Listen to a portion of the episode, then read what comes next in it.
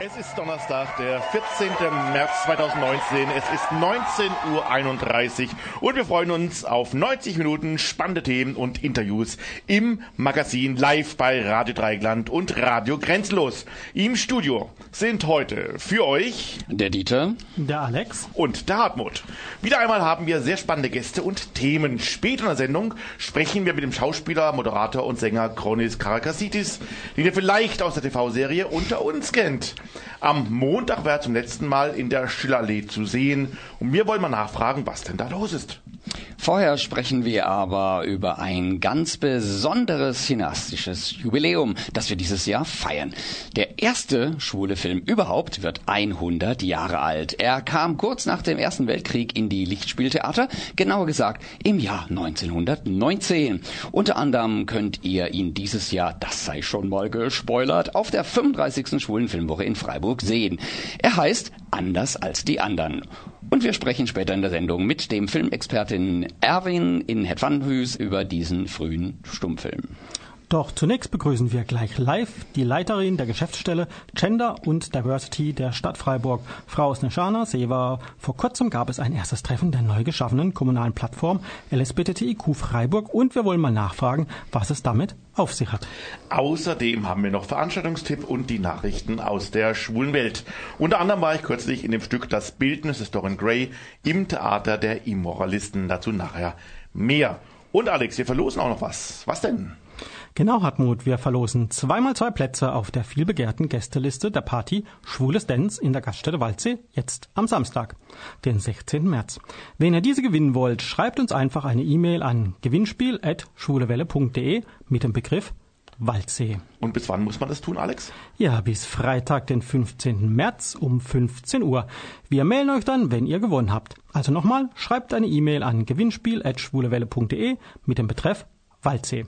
Viel Glück! Viel Glück auch von mir. Und jetzt holen wir noch einmal ganz tief Luft und dann geht's los. Gleich hören wir erstmal Mr. Robbie Williams mit Putting on the Ritz. Davor verrät euch erst einmal der Oliver, wie ihr uns denn während der Sendung erreichen könntet, wenn ihr es denn wolltet. Ihr wollt uns im Studio kontaktieren? Einfach auf unsere Website www.schwulewelle.de gehen, den Chat anklicken, einen Nickname eingeben und schon geht's los. Oder mailt uns unter studio.schwulewelle.de oder aber über Facebook, dort Schwulewelle in zwei Wörtern und schon geht's los. Oder eine Nachricht über unseren Gay Romeo Club, der da heißt Schwule Welle. Diesmal in einem Wort geschrieben. Mr. Robbie Williams mit Putting on the Ritz. Am 27. Februar diesen Jahres fand in der Katholischen Akademie in Freiburg das erste Treffen der kommunalen Plattform LSBTTIQ Freiburg statt. Mit dabei waren unter anderem Oberbürgermeister, er darf sich jetzt so nennen, Martin Horn, sowie rund 60 Vertreterinnen und Vertreter der LSBTTIQ-Community sowie aus dem Gemeinderat und der Verwaltung. Es gab einen Vortrag der Rechtsanwältin und Fachanwältin für Familienrecht in der Kanzlei Menschen und Rechte Hamburg, Frau Gabriela Lünzmann. Moderiert hat die Veranstaltung die Leiterin der Geschäftsstelle Gender und Diversity der Stadt Freiburg, Frau Snejana Seva. Und wir freuen uns nun, Frau Sebam, bei uns live im Studio begrüßen zu dürfen. Herzlich willkommen bei der Schwulenwelle in Freiburg, Snejana Seva. Guten Abend. Guten Abend. Frau Seva, wie, was genau ist die Geschäftsstelle Gender und Diversity der Stadt Freiburg? Welche Aufgaben hat sie? Ähm, wir sind sozusagen eine Schnittstelle ähm, zwischen Verwaltung und Politik. Mhm. Und unsere Aufgabe ist es, äh, zu schauen, in welchen Bereichen ähm, ist es immer wichtig, ähm, Vielfalt und Geschlechtergerechtigkeit zu fördern, fach- und dezernatsübergreifend. Mhm. Das heißt also, wir schauen uns äh, an, äh, wir sind eine kleine Dienststelle, deswegen können wir nur punktuell immer wirken. Wir schauen uns an, welche Vorlagen gehen in dem Gemeinderat, wie sind die Aspekte, Aspekte im Kontext von Gender und Diversity dort vertreten oder wir werden auch direkt angefragt. Also sozusagen, dass dann geschaut wird, ähm, welche Aspekte sind noch zu berücksichtigen. Ich nenne zum Beispiel hier das Beispiel ähm, die Frauentaxe, die ja bei uns seit einem Jahr gibt und die jetzt äh, evaluiert wurde, das Konzept. Und da haben wir zum Beispiel in der Hinsicht hingewirkt, dass wir geschaut haben, sind von vornherein ähm, Haushaltsmittel so eingestellt für diese Durchführung und ähm, ähm, ähm, Instandsetzung sozusagen, dass ähm, dann auch Frauen mit Behinderung äh, diese Taxi nutzen mhm. können, weil wenn sie ein Großraumtaxi haben, dann müssen sie auch mehr Mittel zur Verfügung haben, damit eben auch das realisiert werden kann. Oder dass zum Beispiel Werbung in unterschiedlichen Sprachen oder in leichter Sprache auch zum Tragen kommt, damit die Frauen unterschiedlich. Mhm. Frauen auch mit Sternchen oder Unterstrich, also mhm. wissen, aha, da kann ich mich hinwenden oder da kann ich sozusagen diese Taxe rufen. Mhm. Und wie lange gibt es bereits die Geschäftsstelle? Die Geschäftsstelle Gender äh, Mainstreaming, so hieß sie mhm. übrigens bis zum äh, Ende September. Ab 1.10.2018 äh, haben wir den Namen erweitert im Kontext auch des Aufgabengebietes. Also 2002 gab es sozusagen den ersten Schritt dazu und da wurde die äh, Geschäftsstelle Gender Mainstreaming ins Leben gerufen von meiner Vorgängerin, die jetzt in Ruhestand ist. Und wir haben dann ähm, 2005 gab es dazu auch eine Drucksache, also eine Vorlage im Gemeinderat, die eben äh, beschlossen hat, dass diese Geschäftsstelle ins Leben, äh, ins Leben gerufen wird und dass diese Geschäftsstelle sozusagen als Stabsstelle dem Oberbürgermeister unterstellt ist und damit eben dem Oberbürgermeister, dem Gemeinderat berichtspflichtig ist. Und nun fand das erste Treffen der kommunalen Plattform LSBTTIQ statt. Was genau ist die kommunale Plattform LSBTTIQ? Welche Idee steckt dahinter und wie kam es zustande? Mhm. Das ist ein Gedanke, der uns sozusagen in den letzten Jahren, also ich habe die ähm, Dienststelle als Leiterin am 1. Februar 2015 übernommen und bis dahin würde eigentlich Gender primär im Kontext der Gleichstellung, so wie es auch im Grundgesetz mhm. steht, Artikel 3 Absatz 2, Männer und Frauen sind gleichberechtigt oder auch wie es es im Amsterdamer Vertrag steht. Da wird sozusagen primär also der, ähm, die Zweigeschlechtlichkeit im Kontext gesehen. Und das hat sich aber in den letzten Jahrzehnten ja entwickelt. Mhm. Und wir sind ja in Deutschland auch ziemlich vorangeschritten mit der ähm, Gesetzgebung. Die Ehe für alle ist zum Beispiel mhm. ein Beispiel oder davor die ähm, partnerschaftliche Beziehung, die eingetragen werden konnte. Mhm. Das heißt also, da sind wir schon Vorreiter. Auch äh, natürlich sind die nordischen Länder noch ein Stück mhm. weiter als wir. Aber ähm, da diese Idee habe ich dann sozusagen, als ich die Stelle übernommen habe, habe ich auch den Auftrag bekommen, das sozusagen ein bisschen zu weiten und dass man eben Gleichstellung sich auch anguckt unter Aspekten auch der Bedarfe von Menschen, die sich nicht eindeutig als Mann oder Frau deklarieren. Mhm. Und da haben wir sehr stark in der Verwaltung daran gearbeitet und haben dann zusammen in erster Linie uns auch angeguckt, wie sprechen wir als Verwaltung, wen sprechen wir an. Und wir haben im Jahr zwischen dem Jahr 2015 und 17 äh, erstmals einen Leitfaden erarbeitet zum Thema geschlechtergerechte Sprache und der wurde dann zum fünften Deutschen Diversity Tag auch vorgestellt und ein knappes halbes Jahr später gab es auch schon die Organisationsverfügung der Stadtverwaltung ähm, ab dem 01.01.2018, dass die Stadtverwaltung geschlechtergerecht schreibt und spricht. Mhm. Und da haben wir den Gender Gap, also das unter, ähm, den Unterstrich, also das Auslassungszeichen eingeführt, aber auch äh, sozusagen immer wieder auch sind wir bedacht, äh, dass die Formulierungen ähm, der Stadt so stattfinden, dass sich alle Menschen angesprochen fühlen. Mhm. Und ähm, in diesem Kontext haben wir schon unterschiedliche Schulungen gemacht, Antidiskriminierungsschulungen äh, oder auch Fragestellungen zu Familie und Familienrecht im Kontext von LSBTTIQ. Und äh, es sind immer wieder auch Fragestellungen dazu gewesen, welche Beratungsangebote gibt es seitens der Stadt, damit Menschen, die eben äh, sich einer anderen, einem anderen Geschlecht zugehörig fühlen oder eben auch eine andere sexuelle Orientierung haben, auch Beratungsangebote äh, finden. Und da gibt es eine Reihe und das wurde damit ähm, thematisiert und ähm, letztlich haben wir dann im letzten Jahr Jahr eine große Ausstellung gehabt, We Are Part of Culture, die von der Stadt Freiburg äh, respektive meiner Dienststelle organisiert wurde. Wir haben mit dem Projekt 100% Mensch sozusagen diese Ausstellung nach Freiburg geholt und haben die dreigliedrig gestaltet. Einerseits gab es eine Veranstaltung für Lehrende und Lernende in Uniseum Freiburg. Dann gab es die große Eröffnung durch mhm. äh, Oberbürgermeister Horn und dann gab es eine Podiumsdiskussion mit fast allen Vertreterinnen und Vertretern aus unterschiedlichen unterschiedlichen Fraktionen ähm, des Gemeinderates zu der Thematik. Ähm, Herr, ähm, ähm, ähm wie hieß der, der, der von 100 Prozent, Edmeier. Herr Edmeier hatte sozusagen äh, den Titel gewählt, äh, Ehe für alle und was jetzt, so mhm. ungefähr. Und dann hat sich ein ganzer Fächer an Themen sozusagen entfaltet, was den Menschen sozusagen unter den Fingernägeln brennt und wo es bedarf. Und es gab eine sehr gute, anregende und sehr inhaltsreiche Diskussion im Theater Freiburg. Mhm. Und jetzt war eben die, äh, das erste Treffen der Plattform. Wie waren Sie selber mit der Veranstaltung zufrieden? Ich muss sagen, ich war sehr zufrieden. Es waren so circa 60 Personen da. Das waren unterschiedliche Träger, Organisationen, Institutionen, Menschen aus der Verwaltung, aus der Politik mhm. auch. Ähm, und interessanterweise ist es so, wir haben uns das überlegt, wie wir das gestalten und haben gesagt, weil ich ja im Vorfeld auch schon hier gegenüber bei Rosa Hilfe mhm. mal eingeladen war von Frau Spahn äh, zu einem informellen Treffen von unterschiedlichen Gruppierungen, die es hier in der Stadt gibt und die sehr gute Arbeit leisten. Ähm, da ähm, war das so, dass ich zwar schon einen Überblick hatte, wer sozusagen zu wem gehört und wie das so ist, aber es gab auch sehr viele Fragestellungen im, im Kontext des neuen Gesetzes, was wir neues Personenstandrecht, was wir seit dem 1.1. sozusagen als Gesetz auch haben und wo die äh, Verwaltung sich da auch entsprechend verhält. Und da war das sehr interessant, ähm, dass viele äh, geäußert haben oder Fragestellungen äh, hatten in Bezug auf Familienrecht. Und mhm. da habe ich eben, Sie haben sie gerade vorhin auch ähm, mhm. angesprochen, dass sie dabei war, die Gabriele Lünzmann eingeladen mhm. aus Hamburg von der Kanzlei Menschen und Rechte. Die kannte ich noch von einem anderen Treffen von LSVD in Berlin. Und ich fand diesen Vortrag, den sie da vorbereitet hatte, damals in Berlin sehr interessant und dachte mir, ja, das wäre auch etwas für Freiburg, weil sie hat sozusagen einen Bogen gespannt. Was ändert sich tatsächlich? Mhm. Wo ist Handlungsbedarf in Bezug auf Beratung von Familien, gleichgeschlechtliche Ehen etc.?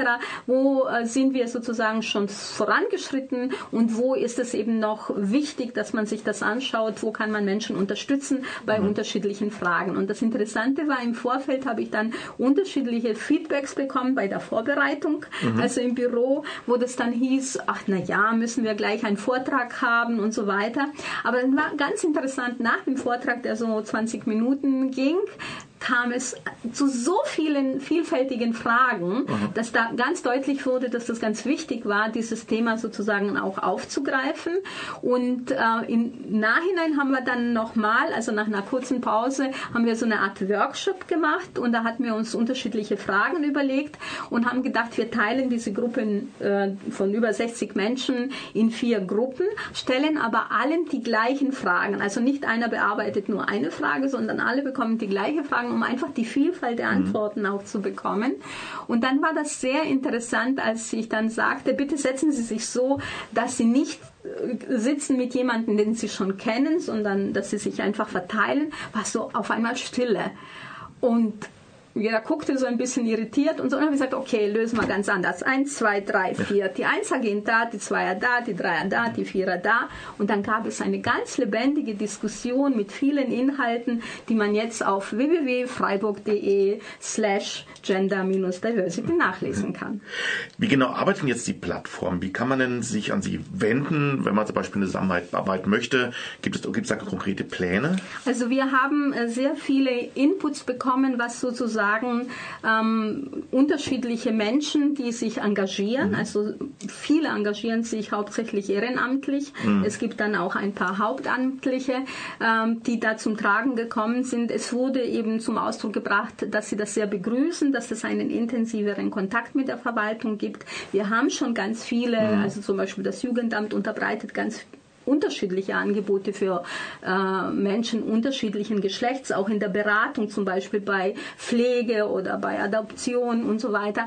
Aber äh, es wurde ganz klar zum Ausdruck gebracht, dass sich da ein intensiverer Kontakt wünscht. Und das, was wir als Dienststelle, wir sind ja wirklich eine sehr kleine Dienststelle, mhm. aber was wir sozusagen als Dienststelle, Dienststelle leisten können, ist, dass wir zweimal im Jahr ein Angebot unterbreiten möchten mit einer größeren Veranstaltung, wo wir dann in Zusammenwirkung mit unterschiedlichen unterschiedlichen Trägern, Vereinen, Institutionen ins Gespräch gehen und erfragen, was ist euch wichtig an Themen, was kann man groß aufgreifen, um dann eben zusammen im Verbund mit Politik, mit Gesellschaft, mit Wissenschaft Themen zu erörtern. Mhm. So, das ist das eine. Und das zweite ist, es ist möglich dann auch zu diesen unterschiedlichen Themen, die sozusagen en gros in diesen Veranstaltungen zum Tragen kommen, einzelne Themen rauszugreifen und dann in Arbeitsgruppen dann ähm, sich zu setzen und zu sagen, okay, das wollen wir mal vertiefen oder wollen daran auch ähm, stärker arbeiten. Mhm. Und das können wir natürlich auch unterbreiten und sagen, okay, wenn da Interesse besteht, können wir dafür Sorge tragen, a,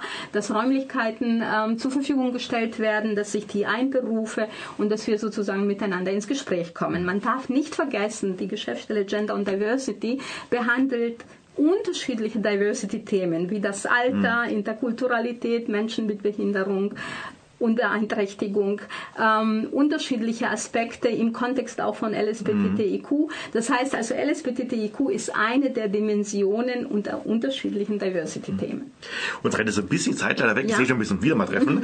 ähm, aber was mich interessieren würde, wie stellen Sie sich denn vor, so, was werden so eine Mission, wie könnte es denn in zehn Jahren Freiburg sein? Also was könnte das Ganze bewegen? Ja, wir haben diese Frage auch gestellt und das mhm. war auch ganz sehr, sehr interessant, was da für Antworten kamen. Zum Beispiel wünscht man sich äh, ein queeres Zentrum. Das wurde oft angesprochen. Ich will das deswegen hier nicht verheimlichen. Ich bin keine Politik. Das mhm. heißt, ich bin eine ganz einfache Angestellte der Stadtverwaltung. Das entscheidet natürlich die Politik. Aber es ist interessant, dass das doch sehr zum Ausdruck gebracht wurde, dass das wichtig wäre, dass sozusagen äh, Räumlichkeiten zur Verfügung gestellt werden, die in einem bestimmten ähm, ja, Plan vergeben werden für unter unterschiedliche Gruppierungen und dass man dadurch auch so die Möglichkeit hat, auch bestimmte oder unterschiedliche gesellschaftlich-politische wichtige Themen aufzugreifen, zum Beispiel gegen, ähm, gegen Diskriminierung, gegen äh, Homophobie, gegen Transphobie etc. Mhm. Also so, da kann ich mir schon vorstellen, dass die Stadt da also sozusagen auch fördernd wirken kann.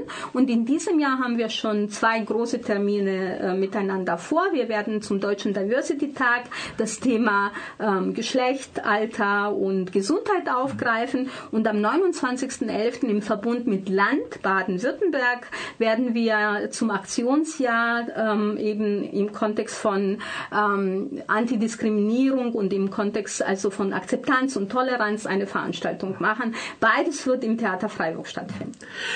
Wenn man sich jetzt noch informieren möchte über das Interview hinaus, also ja. gibt es eine Webseite, wo kann man, oder gibt es eine Sprechstunde ja. oder ähnliches, ja. wo muss man sich hinwenden? Also www.freiburg.de slash Gender-Diversity. Das ist die Seite, wo Sie alle Informationen finden. Wir haben jetzt neuerdings dort ähm, unter dem Begriff kommunale Plattform LSBTTIQ alle Ergebnisse von dem 27.02. eingestellt und wir haben unter anderem auch unterschiedliche Materialien eingestellt zum Thema drittes Geschlecht. Mhm. Dann haben wir vor, sind gerade dabei, eine Liste zusammenzustellen mit allen äh, Mitwirkenden an der Plattform, die dabei waren, sodass man einfach anklicken kann und sehen kann, ah, das gibt's alles in Freiburg. Das heißt also, das gibt's sicherlich bei ganz vielen unterschiedlichen Trägern, aber wenn man von außen kommt und statt Freiburg anklickt, dann ähm, ist es schon sehr gut, wenn so eine direkte sozusagen Connection besteht, dass man sehen kann, ah, diese Angebote gibt es hier in Freiburg auch. Ja, Frau Seber, vielen Dank, dass Sie sich heute Abend Zeit genommen haben. Wir sehen schon, wir müssen auf jeden Fall nochmal vielleicht reden und auf jeden Fall das weiter beobachten. Sehr, sehr spannend und wir wünschen auf jeden Fall viel Erfolg bei Ihrer Arbeit und bei Ihrem ganzen Engagement. Ja, vielen Dank. Das hat mir sehr viel Spaß gemacht. Ich habe es vorhin erwähnt. Ich habe vor vielen Jahren für die südslawische Community in Berlin Radio jeden Sonntag gemacht, zehn ah. Jahre lang. Und äh, das war hier ein richtiges Vergnügen. Ich komme gerne wieder. Für uns auch, ja, sehr gerne. Das war die Leiterin der Geschäftsstelle Gender und Diversity der Stadt Freiburg, Snejana Seva. Und wir machen nur ein paar Takte Musik, da wir gegen 2020 den Schauspieler ähm, und Sänger Kronis Karakatitis hören und zu Gast haben, werden wir einen Song aus, äh, spielen aus seiner Serie, in der er mitgespielt hat, nämlich Under One Roof. Das ist eigentlich im Prinzip das Titelsong von Unter uns. Davor sprechen wir über den ältesten schwulen Kinofilm, der vor sage und schreibe 100 Jahren uraufgeführt wurde. Dazu haben wir den Filmexperten Erwin Inhet Panhüs zu, äh, zu Gast. Zuvor allerdings gibt es gleich die Nachrichten von Alex aus der schwulen Welt und nun Under One Roof. Vor ziemlich genau 100 Jahren, genauer gesagt am 28. Mai 1919, hatte in Berlin der erste schwule Film der Weltgeschichte Uraufführung. Regie führte damals Richard Oswald. In den Hauptrollen spielte unter anderem Konrad Veit, der später durch das Kabinett des Dr. Caligari oder dann auch in Hollywood durch Casablanca berühmt wurde.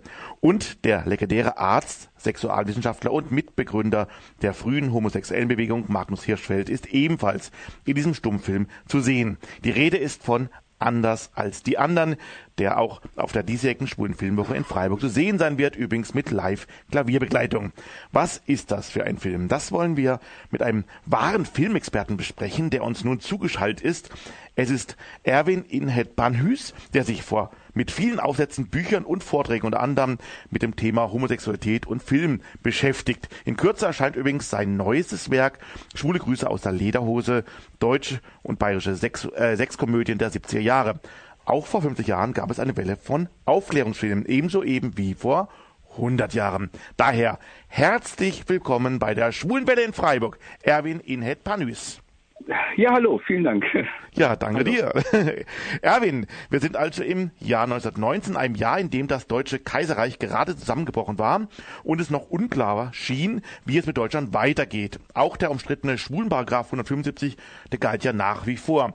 Genau in dieser Zeit entstand der erste schwule Spielfilm der Weltgeschichte. Wie konnte das geschehen? Das ist eigentlich relativ einfach. Es gab eine absolute Aufbruchstimmung. Das heißt, die erste deutsche Demokratie ist aus dem Boden gestampft, äh, äh, worüber man jetzt auch viel diskutiert hat. Das, äh, seit 100 Jahren gibt es ja auch das Wahlrecht für Frauen. Mhm. Äh, es gab andere rechtliche Erleichterungen in Bezug auf Redefreiheit, Versammlungsfreiheit. Ähm, die Abschaffung des 175 wurde breit diskutiert, so dass man das Gefühl hatte, ach, bald, bald gibt es hier eine Mehrheit. Und das waren super Ausgangsvoraussetzungen, um einen Film zu drehen. Äh, zum anderen gab es auch eine zensurfreie Zeit. Äh, die ging von, äh, also seit November 1918 hatte man gesagt, es findet keine Filmzensur statt. Mhm. Und dann gab es halt einen Richard Oswald, einen Regisseur, der gesagt hat, so und jetzt mache ich äh, Sittenfilme, Aufklärungsfilme und äh, Richard Oswald gilt auch als Begründer der, der Sittenfilme und Aufklärungsfilme der früheren Zeit und hat dann anders als die anderen gedreht. Mhm. Äh, bevor wir über die Besonderheiten des Films sprechen, um was geht es eigentlich überhaupt inhaltlich in anders als die anderen? Inhaltlich geht es darum, dass ein Violinvirtuose Paul Körner, äh, der einen Schüler hat, Franz Sievers, ähm, dass er äh, auf einem Ball Franz Bolleck kennenlernt, von dem wird er erpresst und er sagt ganz klar, wenn, wenn du mich wegen Erpressung anzeigst, dann zeige ich dich wegen 175 an. Es kommt dann tatsächlich zu einer Gerichtsverhandlung. Beide werden verurteilt und äh, der ähm, der schwule Paul Körner wird zwar zu einer wesentlich geringeren Strafe verurteilt, aber für ihn ist das das soziale Aus und äh, er begeht, äh, er wählt den Freitod. Mhm. Und in welchem Rahmen wurde der Film uraufgeführt? War das eine große Premiere oder, oder eher am Versteckten und, und lief der dann flächendeckend? Oder wie müssen wir uns das vorstellen? Was genau, flächendeckend äh, und das war auch wirklich ein, äh, ein Kassenknüller. Also mhm. das heißt, am, am 24. Mai äh, eine, äh, eine äh, wurde es vor der Presse gezeigt, ein paar Tage später dann die Premiere. In Berlin lief der fünf Wochen täglich in drei Vorstellungen und bundesweit wurden, äh, äh, beziehungsweise reichsweit wurden 30, 40 Kopien vertrieben. Also das heißt, der Film kam gut an. Also, na, also der Film wurde, äh, wurde äh, wurde weithin gezeigt. Das Echo war sehr, sehr unterschiedlich. Also das heißt, da kann man sich ein großes Stadt-Land-Gefälle natürlich vorstellen. Ähm, Einige äh, fanden ihn total toll, andere fanden ihn ganz schlimm. Ähm, manchmal merkt man an den Rezensionen an, dass sie, dass sie mit dem Wort Homosexualität so ihre Probleme hatten und dann heißt es nur, das ist äh, ein Spinat- und Päderastenfilm oder die Frankfurter Zeitung schrieb, man kann den Brechreiz bekommen bei diesem Film. Also alles äh, ähm, es waren, gab auch irgendwie positive Sachen, dass man dem Film eine große Sittlichkeit unterstellt hat ähm, und eine geschmackvolle Behandlung des heiklen Stoffes. Ähm, es war halt sehr, sehr gemischt und äh, halt auch von Stadt und Land unterschiedlich. Ähm, und spannend sind natürlich auch die Rückmeldungen. Also es gab ja nicht nur die Rückmeldungen auf öffentliche Vorführungen, äh, sondern es gab ja zu dem Zeitpunkt halt schon eine homosexuellen Bewegung. Äh, die bekam dann natürlich äh, Rückmeldungen ähm, privater Art, äh, dass sie natürlich mit diesem Film viel zum privaten Coming-out einzelner Leute auch dann beigetragen haben. Wie zeigte man eigentlich praktisch den Film damals? Es war noch Stummfilmzeit, ganz deutlich. Ähm, war das dann wirklich stumm? Gab es da Live-Musik oder wie wurde es gemacht? Weißt du da was? Genau, also das heißt, der wurde, genau, Stummfilm. Äh, Musik wurde, also es wurden quasi Noten mitgeliefert, die manchmal so aus äh, klassischen und unterhaltenden Stücken bestanden. Die eigentliche Partitur ist verloren gegangen, wird meistens negativ bewertet. Also was man weiß, dass in einer Szene äh, das Andante aus Beethovens fünfter Symphonie gespielt worden ist, da wo Magnus Hirschfeld eine Rede hält. Ähm, also ein paar Sachen sind bekannt, aber der Film ist leider ja natürlich, natürlich auch nur bruchstückhaft mhm. überliefert. Du hast eben schon gesagt, also Magnus Hirschfeld kommt drin vor, also der Sex berühmte Sexualwissenschaftler spielt in dem genau. Film sogar mit, also man kann ihn dort sehen.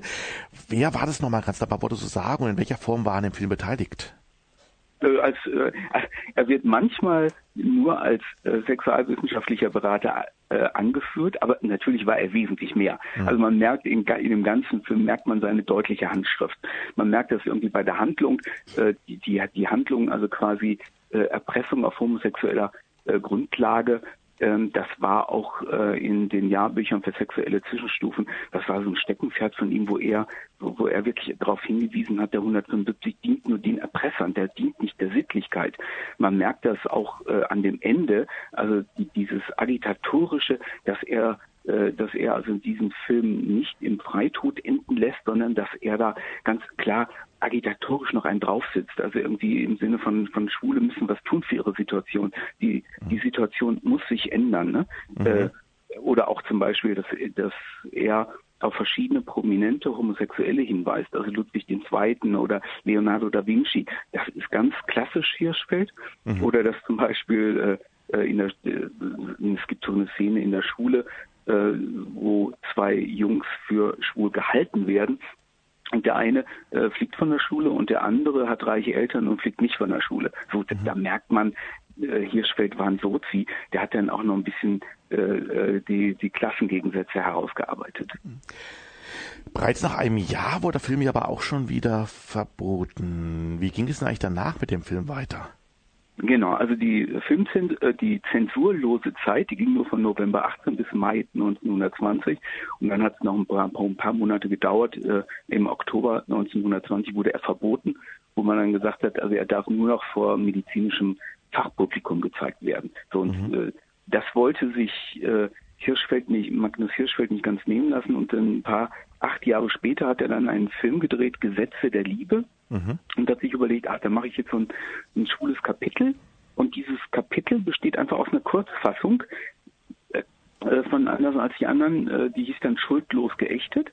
Mhm. Und äh, im Prinzip das, was äh, ähm, also auf diese Weise haben einzelne Szenen von diesem Film überhaupt überlebt. Also das heißt, es gibt keine ähm, äh, alle Kopien von Anders als die anderen wurden vernichtet, auch Kriegseinflüsse etc. Ähm, äh, und äh, 1970 ist in einem russischen Archiv mit ukrainischen Zwischentiteln ähm, dieser Film von 1927 wieder aufgetaucht. Und mhm. äh, das war wirklich großes Glück. So, also so ist der Film wenigstens zu 40 Prozent überliefert. Mhm. Äh, dann kam das äh, Münchner Filmmuseum und hat gesagt, das versuchen wir jetzt mal so weit wie möglich zu restaurieren. Das heißt, man hatte natürlich unterschiedliche Quellen. Man hatte aus dem amerikanischen Archiv Standbilder von verlorenen Szenen. Äh, man hatte äh, auch Hinweise aus äh, äh, quasi aus der aus der frühen Schwulenbewegung, wie ähm, wie die Rede von Magnus Hirschfeld genau aussah. Das heißt, da konnte man die Zwischentitel wiederherstellen. Ähm, also das heißt, äh, so konnte der Film dann restauriert äh, werden mhm. Äh, und seit 2006 ist auch eine sehr, sehr tolle DVD vom Filmmuseum München auf dem Markt, wo man sich diesen Film beziehungsweise das, was davon übrig geblieben ist, noch super angucken kann. Wenn man sich den Film heute anschaut, was sind denn für dich spannende Aspekte für den heutigen Zuschauer? Ja, alles Mögliche. Also das heißt, das fängt von der Handschrift von äh, Magnus Hirschfeld an, was ich vorhin schon erzählt mhm. habe. Äh, auch, auch dieser Umstand. Ne? Also das ist ein Film, der 50 Jahre lang ohne filmische Konkurrenz blieb als so filmische Agitationsfilm. Mhm. Als ein Film, der ganz klar Position bezieht für Schwule. Also das hat es bis Rosa von Braunheim nicht wieder gegeben. Also natürlich, also es gab schwule Filme. Also zum Beispiel auch diesen Film äh, anders als du und ich von 1957. Aber die hatten nicht dieses Format. Die hatten nicht diese, diese ganz klare äh, äh, positive politische äh, Absicht, die dahinter stand.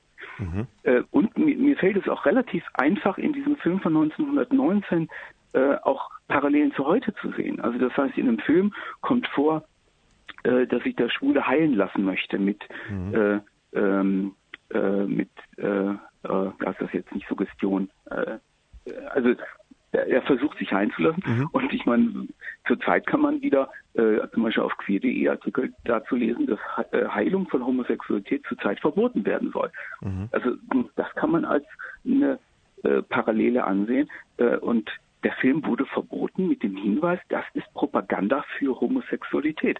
Das ist im Prinzip die, das, der, äh, die gleiche, die gleichen Formulierungen und die gleiche Absicht, die, die gleiche Sache, mit der heute in Homosexualität eine positive Darstellung, äh, mit der heute in Russland mhm. eine positive Darstellung von Homosexualität verhindert werden soll. Das heißt, die, man, man merkt, dass es hier auch ähm, äh, ähm, dass politisch sehr, sehr oft in die gleiche Art und Weise argumentiert wird. Mhm. Außerdem ist der Film auch spannend von seiner Symbolik, also zum Beispiel irgendwie das Damoklesschwert des Paragraphen 175 wird in unterschiedlicher Form inszeniert. Dann gibt es ja diesen ähm, äh, eine wichtige Szene auf einem Maskenball, und wo ich ihn, also ich ihn sehe in einem Maskenball in erster Linie so ein Symbol für Maskerade, dieses Verstecken. Mhm. Andere sehen da ein, ein, Symbol für Totentanz. Wahrscheinlich kann man beides darin sehen. Ähm, oder ich finde auch zum Beispiel äh, spannend an diesem Film diesen Hybrid-Charakter. Das heißt, auf der einen Seite ist es ein, äh, ist es ein, äh, äh Melo, äh, Melodram, das heißt, die, man hat eine Spielfilmhandlung und gleichzeitig ist es aber natürlich äh, im Mittelpunkt steht ein wissenschaftlicher Vortrag.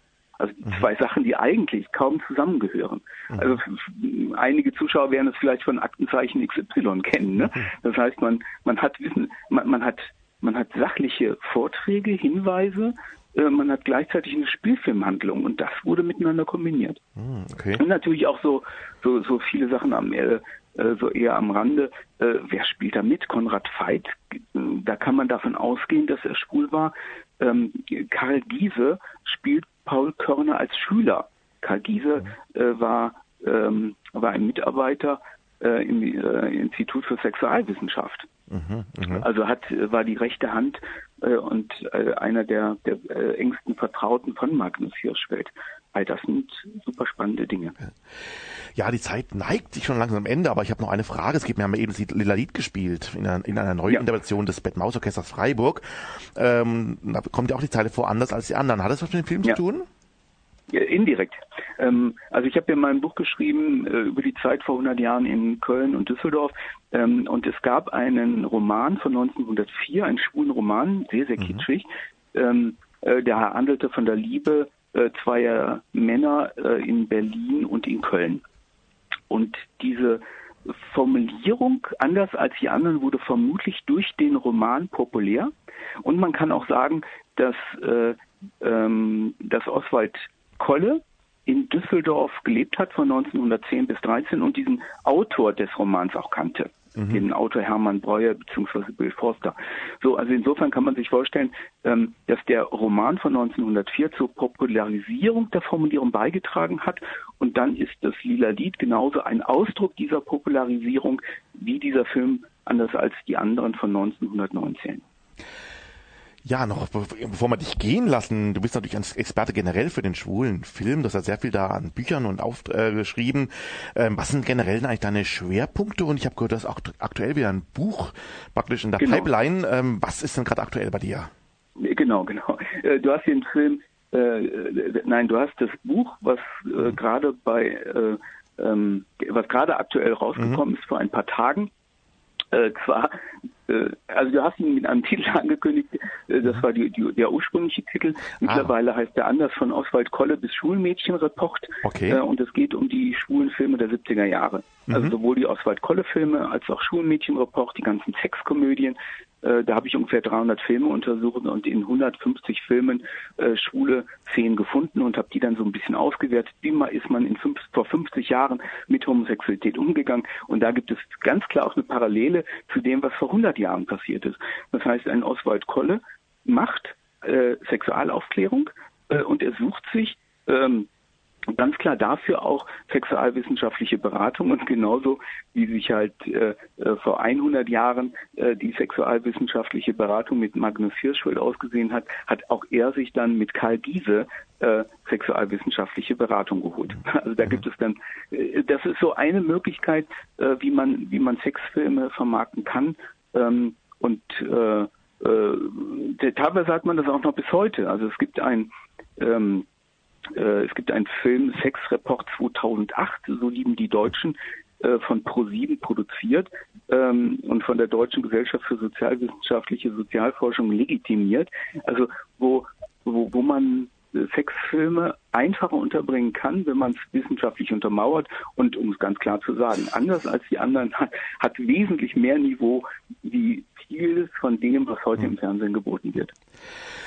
Ja, jetzt ist leider die Zeit schon um, aber noch eine Frage. Äh, erscheint noch was von dir jetzt noch äh, aktuell noch so anders als die anderen? Gibt es da einen Artikel oder irgendwas? Ja, äh, also in letzter Zeit habe ich regelmäßig auf queer.de Artikel veröffentlicht mhm. äh, zum Thema Geschichte, sehr, sehr oft zum Thema ähm, äh, ähm, Filmgeschichte mhm. äh, und da werde ich auch was zu anders als die anderen schreiben. Mhm. Also aber wahrscheinlich dann punktgenau, also quasi äh, wahrscheinlich am, am 24. Mai, mhm. als der zum ersten Mal der Presse und, und kurz danach der Öffentlichkeit vorgestellt worden ist. Äh, äh, das heißt, da werde ich noch zwei Monate warten. Okay.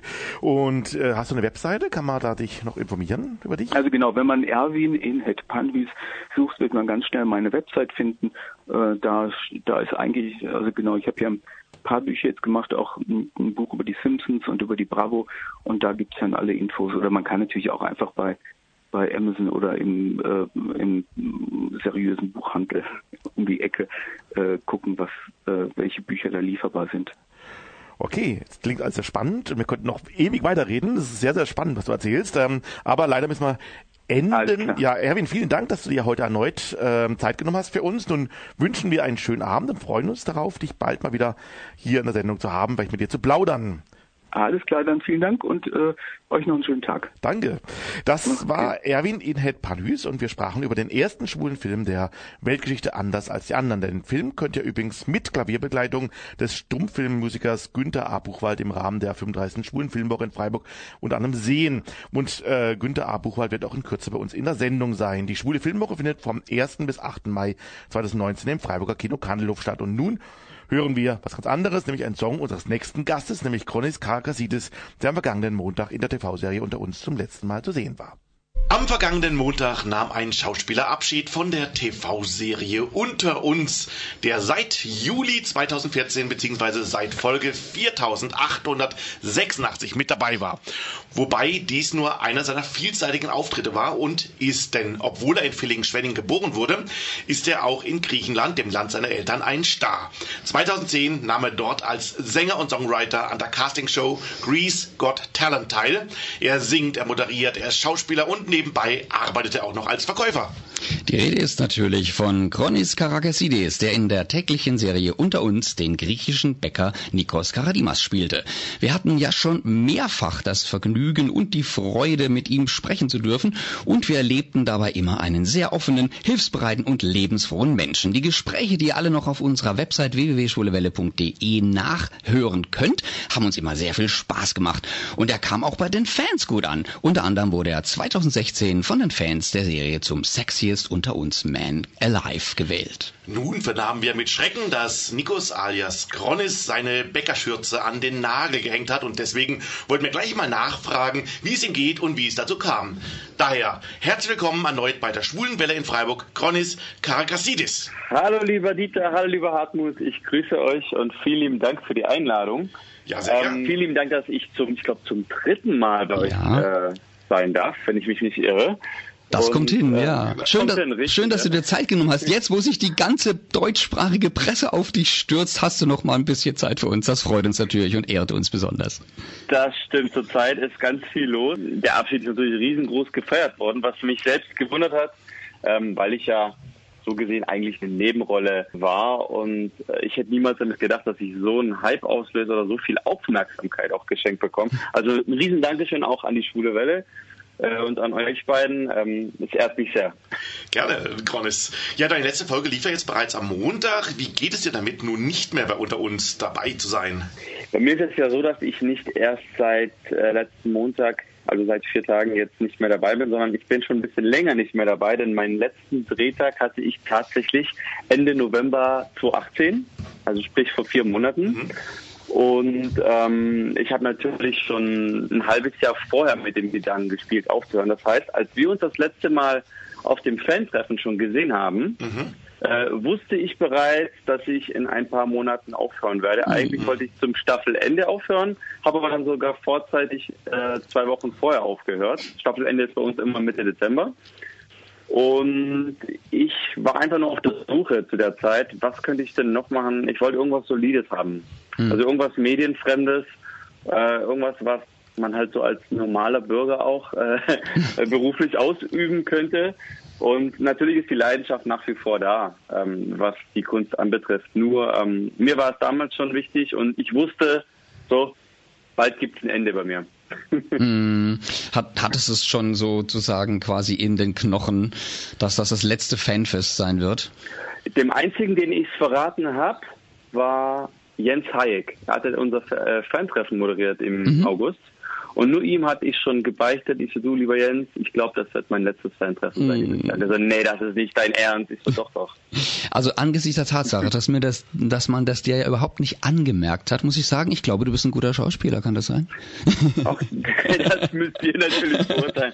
Aber klar, ich meine, ähm, das Fan-Treffen ist ja mal ein großes, freudiges Event und ich mm. freue mich auch aufs Fan-Treffen, muss ich ganz ehrlich gestehen, weil man einfach diesen nahen Kontakt zu den Leuten hat, die letzten Endes die Serie zu dem machen, was sie eigentlich ist, denn ohne die, ohne die Zuschauer ist natürlich die Serie nichts wert. Und da freut man sich umso mehr. Und die Leute sind auch super nett. Habt ihr auch festgestellt? Mm, mal, ja, das mal, ist ne? ganz Eben. tolle Atmosphäre dann, ja. Aber Eben. jetzt mal natürlich jetzt mal quasi die, die, die Gretchenfrage. Wie kamst du der Entscheidung? Warum hast du dich entschlossen, nicht mehr bei Unter uns mitzumachen? Die Fakten sind eigentlich eindeutig, weshalb äh, ich aufhören wollte. Ich bin 35 ich habe mit 30 angefangen, bei unter uns äh, teilnehmen zu dürfen. Ich mhm. habe davor acht Jahre moderiert. Ähm, davor habe ich ganz viel Gesang, Mini-Moderation in ländlicheren Gegenden ausüben dürfen. Also irgendwann mal war mir das zu viel mhm. äh, Medien. Und ich dachte mir so, Junge, du bist jetzt 35. Du hast auch mal studiert gehabt vor zehn Jahren. Du bist Diplom-Medienökonom ähm, mit Schwerpunkt Wirtschaft in deinem Studium. Das heißt, du könntest auch in jedem x-beliebigen Unternehmen ein solideres Leben beginnen und mal nach vorne blicken und deine Zukunft ein bisschen in die Hand nehmen. Denn unter uns kann jederzeit zu Ende sein. Hm. Und ähm, es gab viele Beispiele an Schauspielern, die gegangen wurden, hm. ähm, die Mitte 40 waren oder ein bisschen drüber. Und äh, ich finde das dann schade, denn ab einem gewissen Alter ist es dann auch nicht mehr so leicht, äh, Fuß zu fassen in einer hm. neuen Branche. Da habe ich ganz rational äh, diesmal äh, entschieden. Zwar auch ein Bauchgefühl, aber eher vernünftig.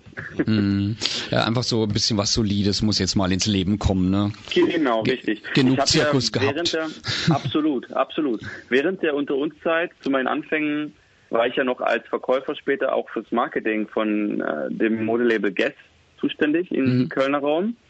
Ähm, das war alles schön und gut. Irgendwann habe ich damit aufgehört. Das war schon Mitte 2016.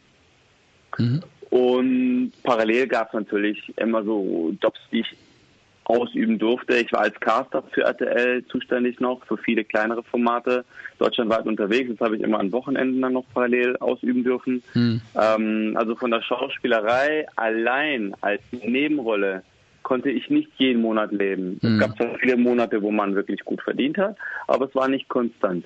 Hm. Und ich habe was Solides, was Konstantes gebraucht. Ähm, und der Spaß war für mich auch nicht mehr so vordergründig da wie früher. Hm. Das heißt, Ihr müsst euch das so vorstellen, wenn jeden Tag Spaghetti gegessen wird, soll man noch mal Pizza essen. oder jetzt in griechischen Gerichten? Oder in griechischen Gerichten, genau, mal Gyros oder Souvlaki. Aber ähm, es ist jetzt nicht so, dass ich komplett aus der Medienlandschaft verschwinde. Hm. Ich ähm, verschwinde allerdings aus der schauspielerischen Medienbranche. Hm. Weil ähm, das ist etwas, was durch Zufall äh, zugeflogen kam. Muss ich ehrlich gestehen, ähm, womit ich aber nie mit gerechnet habe und auch nicht als Ziel, als Fokus hatte in meinem Leben. Also ich habe es angenommen, weil mir die, weil mir das Leben einfach Zitronen gab, habe ich jetzt Zitronensaft draus gemacht. Mhm. Wären es Apfelsinen gewesen, hätte ich Apfelsinensaft draus gemacht. Also es ist wirklich total zufällig gewesen.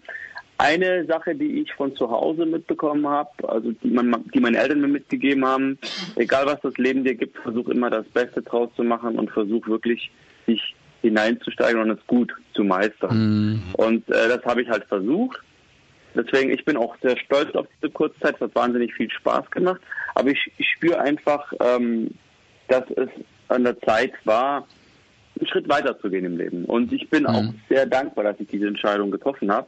Denn 2019 hat mir schon bereits tolle Momente ähm, oder Erfolgsmomente auch beschert. Ja, das ist doch wunderbar. Dann hast du schon die richtige Entscheidung getroffen. Das hat sich jetzt schon bestätigt. Das freut uns natürlich ganz besonders. Obwohl es uns natürlich Danke. traurig stimmt, dass wir dich nicht mehr so häufig sehen können, natürlich logischerweise. Ne? Aber jetzt nochmal einen kurzen Blick. Darf ich kurz was ja? dazu sagen? Gerne. Ähm, ich habe äh, sehr vielen Fans geantwortet, gerade auf Instagram. Mhm. Und ich habe auch sehr oft betont, nur weil ich bei unter uns nicht mehr zu sehen bin, bin ich ja nicht aus der Welt. Mhm. Und ähm, ich bin so präsent auf Instagram, hauptsächlich auf Instagram, nicht so auf Facebook, aber auf Instagram mehr. Das heißt, der Kontakt ist da und ich informiere auch die Leute, was bei mir so mhm. up to date ist. Von daher, so ganz weg ist der Kronis jetzt nicht. Wie heißt der Kronis denn auf Instagram? Tatsächlich so, wie man mich auch kennt. Kronis Caracassidis. Aber dadurch, dass, der, dass es keinen zweiten Kronis auf Instagram gibt, müsst ihr nur Kronis eingeben und ich erscheine schon ganz oben auf der Liste. Und Kronis mit C-R-O-N-I-S. Ja, alles klar, wunderbar. Da es jetzt zu Ende gegangen ist mit Unter uns, lass uns mal noch vielleicht einen Moment zurückblicken. Etwa letzter Drehtag mhm. war ja jetzt. Ähm, weißt du noch, wie alles begann? Wie kamst du eigentlich zu Unter uns und erinnerst dich noch an deinen ersten Drehtag? Ich erinnere mich an jedes Detail. Ja. du Ärmster. es, es waren tolle Momente. Ähm, wie es dazu kam, ich hatte mich bei der UFA Talent Base, das ist eine Datenbank der UFA, mhm. einfach mal eingetragen gehabt und wurde kurz darauf für ein Format angefragt, welches äh, in Berlin gedreht werden sollte. Wir hatten Piloten dann zugedreht mhm. und das kam leider nie zustande, weil kein Sender das Format kaufen wollte, weil es zu teuer war. Das war eine Adaption aus einem französischen Format. Mhm. Lange Rede, kurzer Sinn, ich war in der Datenbank drin. Mhm. Und dann kam eine Casterin von unter uns aus heiterem Himmel kurz vor Karneval und äh, kurz vor Karneval 2014 und meinte zu mir, du Kronos, ähm, wir suchen eigentlich einen Italiener, ähm, hättest du Lust, weil wir dich jetzt auch in der Datenbank gefunden haben und du auch ein bisschen dunkler bist, groß bist, hättest du Lust, einen Italiener zu spielen? Kannst du ein bisschen Italienisch? Ich so, ja, ich, ein bisschen kann ich schon, ja. Also ich bin mit Italienern aufgewachsen, ich habe acht Italiener in der Familie angeheiratet. also äh, es dürfte jetzt nicht so ganz schwierig sein, Italiener zu spielen, zumal viele auch immer in der Vergangenheit dachten, ich sei Italiener. Ähm, somit kam das eine zum anderen und als wir die Producer dann vor Ort, als ich die Producer vor Ort äh, antreffen durfte ähm, und den Storywriter, hieß es so, wir machen jetzt aus dem guten Stefano einen Nikos. Und so entstand das Ganze. Also wirklich sehr zufällig. Und das eine führte zum anderen. Also quasi auf den Astralleib geschrieben bekommen die Rolle. Richtig, genau, genau. Das ist auch natürlich jetzt nicht gang und gäbe überall. Ähm, mhm. Da hatte ich auch Glück, ne, muss man so sagen. Also sowas Tolles äh, erlebt man jetzt auch nicht alle Tage. Ich kenne auch sehr viele Schauspieler, die total gerne ähm, nach einer Schauspielschule oder Schauspielausbildung gerne in einer Daily Soap mitspielen würden und es nicht schaffen und dann komme ich als Quereinsteiger aus dem Nichts und nimm auch einen Platz weg, so gesehen. Mhm. Ich habe oft, ich habe mich oft ähm, so ein bisschen schuldig gefühlt, muss ich ganz ehrlich sagen. Dabei hast Aber, du hast du den Zuschauern ja. so viel gegeben, Mensch. ja. Ja, Kronis, ja, ähm, ich, ja? Ich habe es versucht, sagen wir mal so. Erfolgreich, genau. Ja, Kronis, ähm, hat dich in den fünf Jahren eigentlich unter uns sehr verändert. Warst du noch eigentlich in der alten Backstube? Da gab es ja mal einen Umbau zwischendrin oder warst du immer schon in der mhm. jetzigen?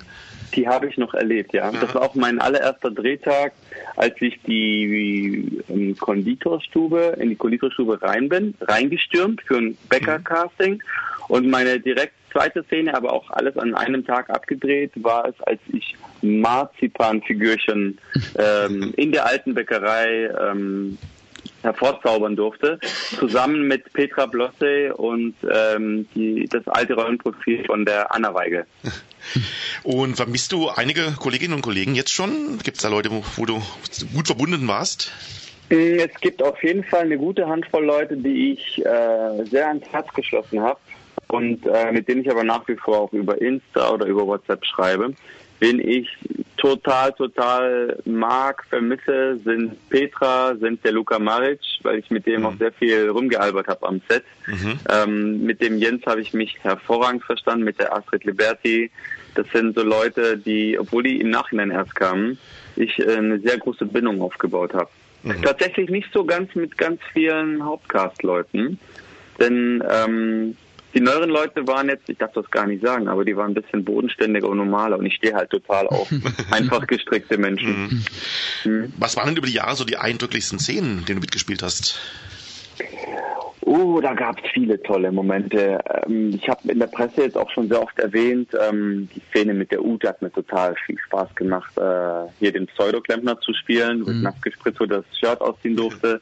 Ähm, das war eine Szene, was ich auch sehr toll fand, werde ich nicht vergessen. Das war meine Anfangszeit, als ich mit der Rolle Mickey den Tierschützer spielen durfte. Ich habe so viel Kontakt mit Tieren gehabt in der Zeit. Wir hatten Kaninchen am Set, wir hatten Hühner am Set, wir hatten Hunde am Set. Also es war ähm, Hamster hatten wir, Meerschweinchen, also war traumhaft, wirklich eine tolle Zeit. Ähm, mit der Mickey durfte ich mal äh, griechisch kochen. Da habe ich Moussaka gekocht. Und Hoffentlich vegetarisch. Ähm, natürlich. ich weiß es gar nicht mehr, ehrlich gesagt. Und ähm, ach, da gab es viele tolle Momente. Das kann man gar nicht so pauschalisieren. Hm, meine, ist ja auch eine ordentliche Zeit. Vier Jahre, acht Monate waren das. Da ist hm. ordentlich was abgedreht worden auch. Ja, jetzt wo du gerade so vom Kochen sprichst, kannst du eigentlich auch privat gut kochen und backen? Mmh, ich kann es, ob es gut ist, weiß ich nicht. Aber ich esse es auf jeden Fall. Ich habe tatsächlich gestern noch einen Eiweißkuchen gebacken, weil ich so ein bisschen auf die Figur ab und zu achten muss. Und mir ist es so, sobald zu viele Kilos drauf sind, werde ich dann wieder streng und dann achte ich wieder drauf, bis wieder die Kilos drauf sind und dann dann geht's so wieder von vorne los, ja. Genau, oh, wer kennt richtig. das nicht? eben, eben. Aber zurzeit bin ich noch gut dabei, Gott sei Dank. Aber es ist schwer zu halten, ich sag's euch. Ab einem gewissen Alter es ist nicht mehr so easy, finde ich. Junger Mann, wem sagen Sie das? ja, Krollis, ich habe mal eine Führung bei dem Holger Franke mitgemacht. Das war ja früher mal der Konditormeister Wolfgang mhm. Weigel. Und er erzählte Jawohl. damals, dass die Backstube ja ein bisschen tricky auch ist. Zum Beispiel hat er uns damals erzählt und auch gezeigt, dass man zum Beispiel die Brötchen gar nicht im Ofen überall reinschieben kann. Es gibt da nur ein, glaube ich, ein Fach und so weiter. Wie läuft das so beim Drehen? Ist das Koordinieren mit den Brötchen und den Torten und so weiter immer ein Riesenaufwand, damit es alles frisch und real aussieht? Ähm, also was den Backofen anbetrifft, das stimmt. Nur das mittlere Fach geht auf. Aber das, das erfährt man dann so im Nachhinein des Drehs. Es, es wird ja einem ja nicht gesagt.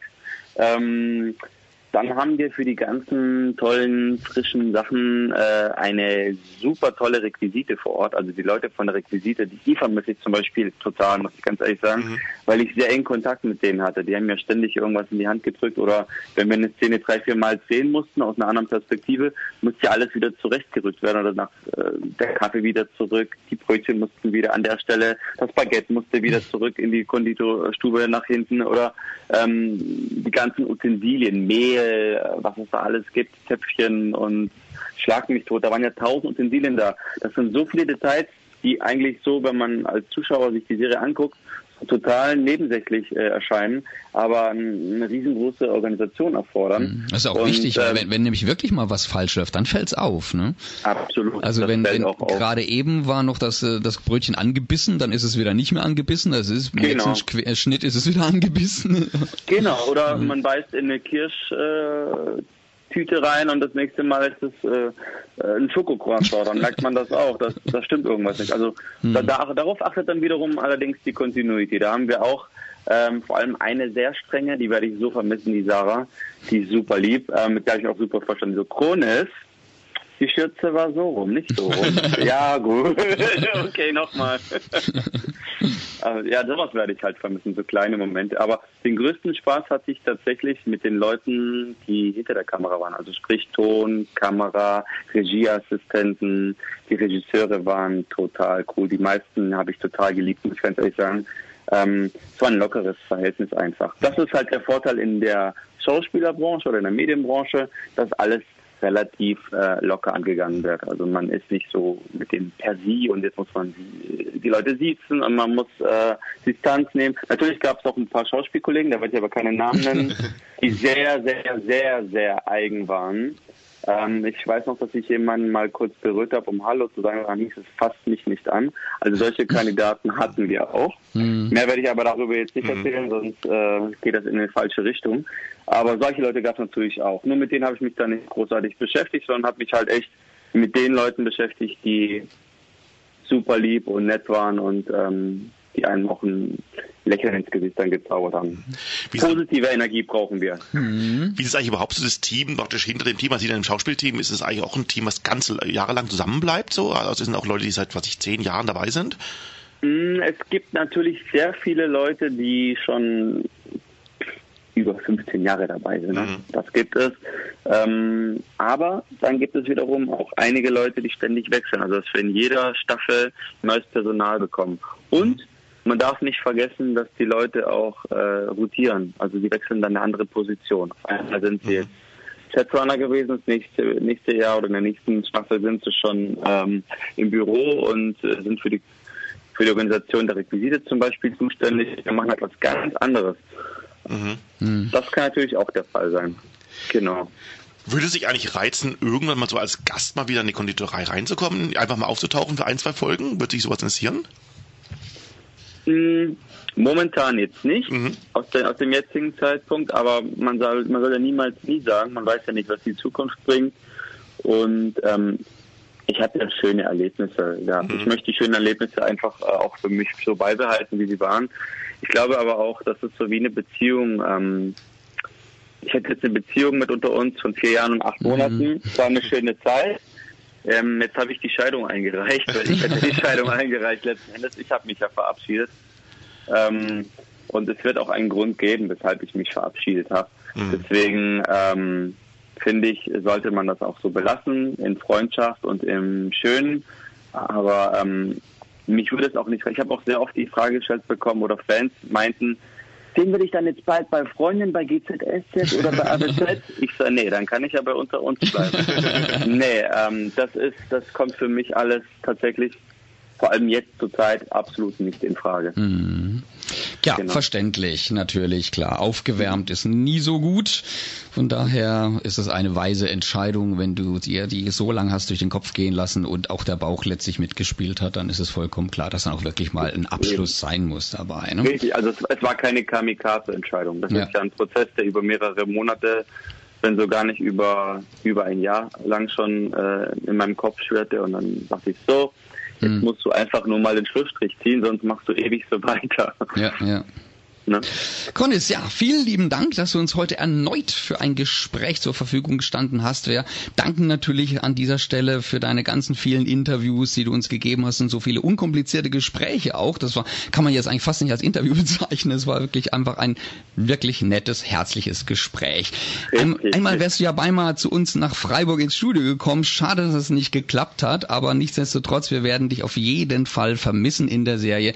Aber wir haben natürlich den Instagram Instagram-Account auch geliked und folgen dem. Also du bist uns nicht ganz los und wir sind sehr gespannt darauf, was sich bei dir alles noch so Neues tut und wünschen dir natürlich ganz, ganz viel Erfolg und Glück bei deinen Plänen und deinen zukünftigen Projekten.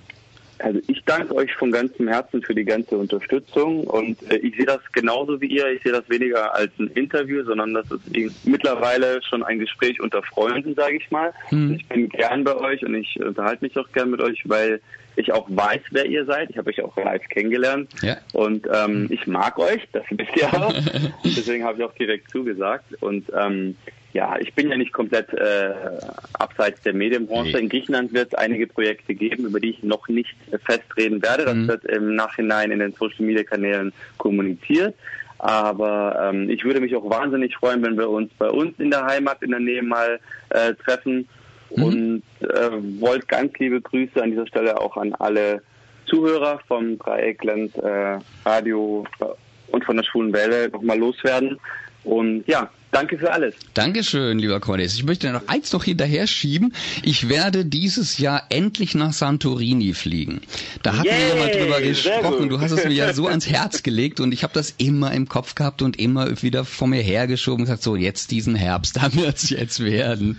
Was muss ich mir, was muss ich mir da ganz unbedingt angucken?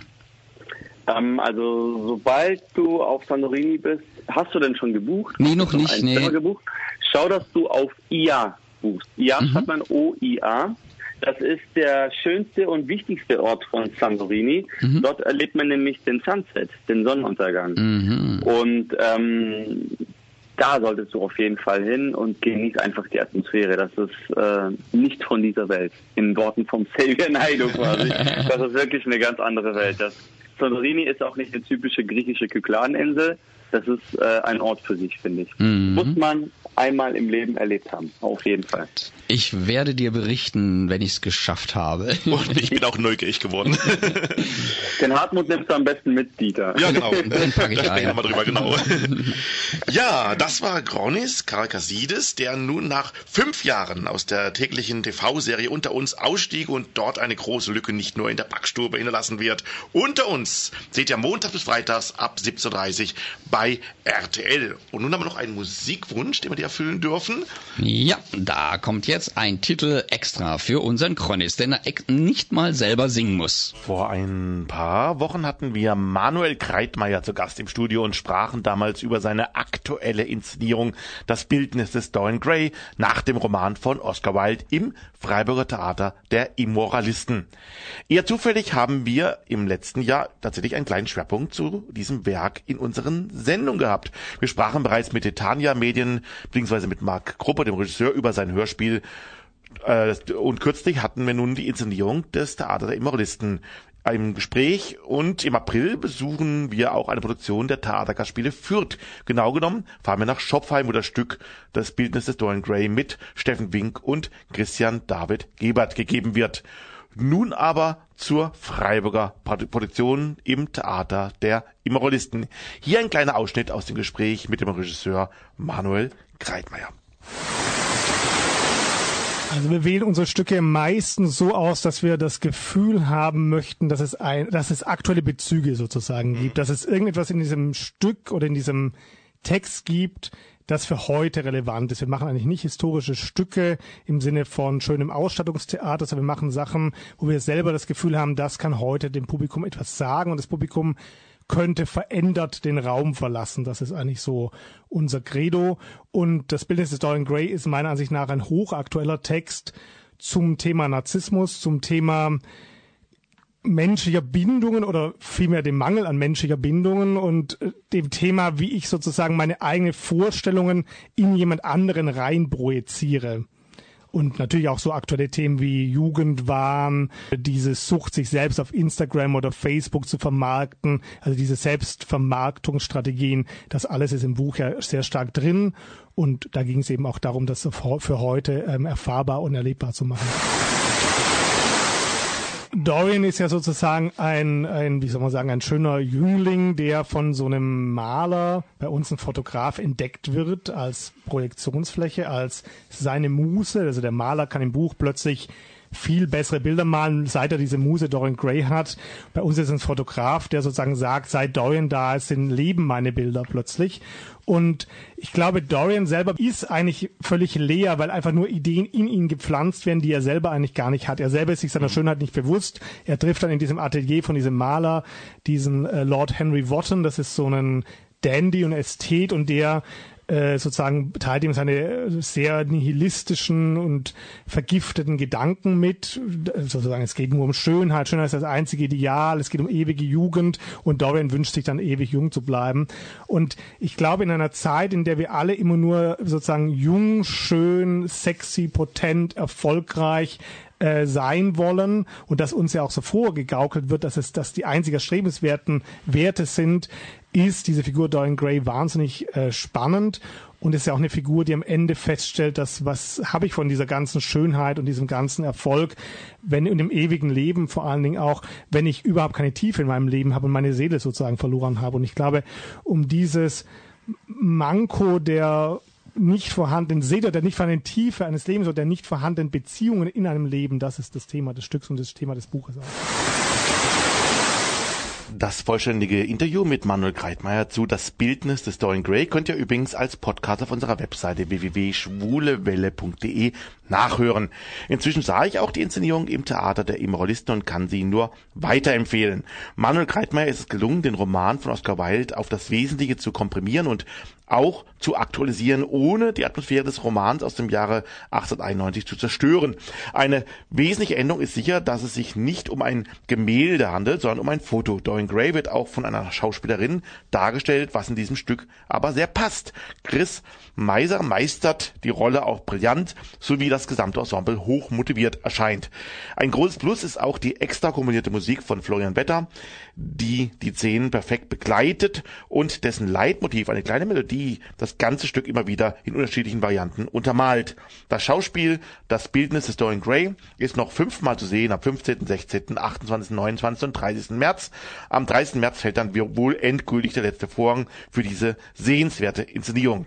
Infos bekommt ihr unter anderem auf der Webseite des Theaters www.immoralisten.de und auch gleich im Anschluss noch einmal in den Veranstaltungshinweisen. Ja, nächste Woche haben wir wieder eine Sendung und zwar nächste Woche heißt es bei uns Gay Music, harte Musik und LSBTTIQ. Geht das? Im Studio sind nächste Woche der Andi und der Roland. Und das war's für heute von uns, für euch. Wir danken noch einmal allen Gästen dieser Sendung. Das waren die Leiterin der Geschäftsstelle Gender und Diversity der Stadt Freiburg, Frau Snesiana Seva. Dann sprachen wir mit Erwin Inepanhuis über den Film Anders als die anderen. Wir sprachen über das Bildnis des Dorian Gray, eine Inszenierung des Theaters der Immoralisten und ließen uns von dem Regisseur Manuel Kreitmeier ein wenig berichten, wie das Stück zustande kam. Das vollständige Interview, wie gesagt, könnt ihr hören als Podcast unter www.schwulewelle.de. Und wir plaudern mit dem Schauspieler, Sänger und Moderator Kronis Karkasidis, der am Montag zum letzten Mal in der TV-Serie unter uns zu sehen war. Wir danken natürlich euch fürs Zuhören und Mitchatten und wünschen euch nun eine gute Woche.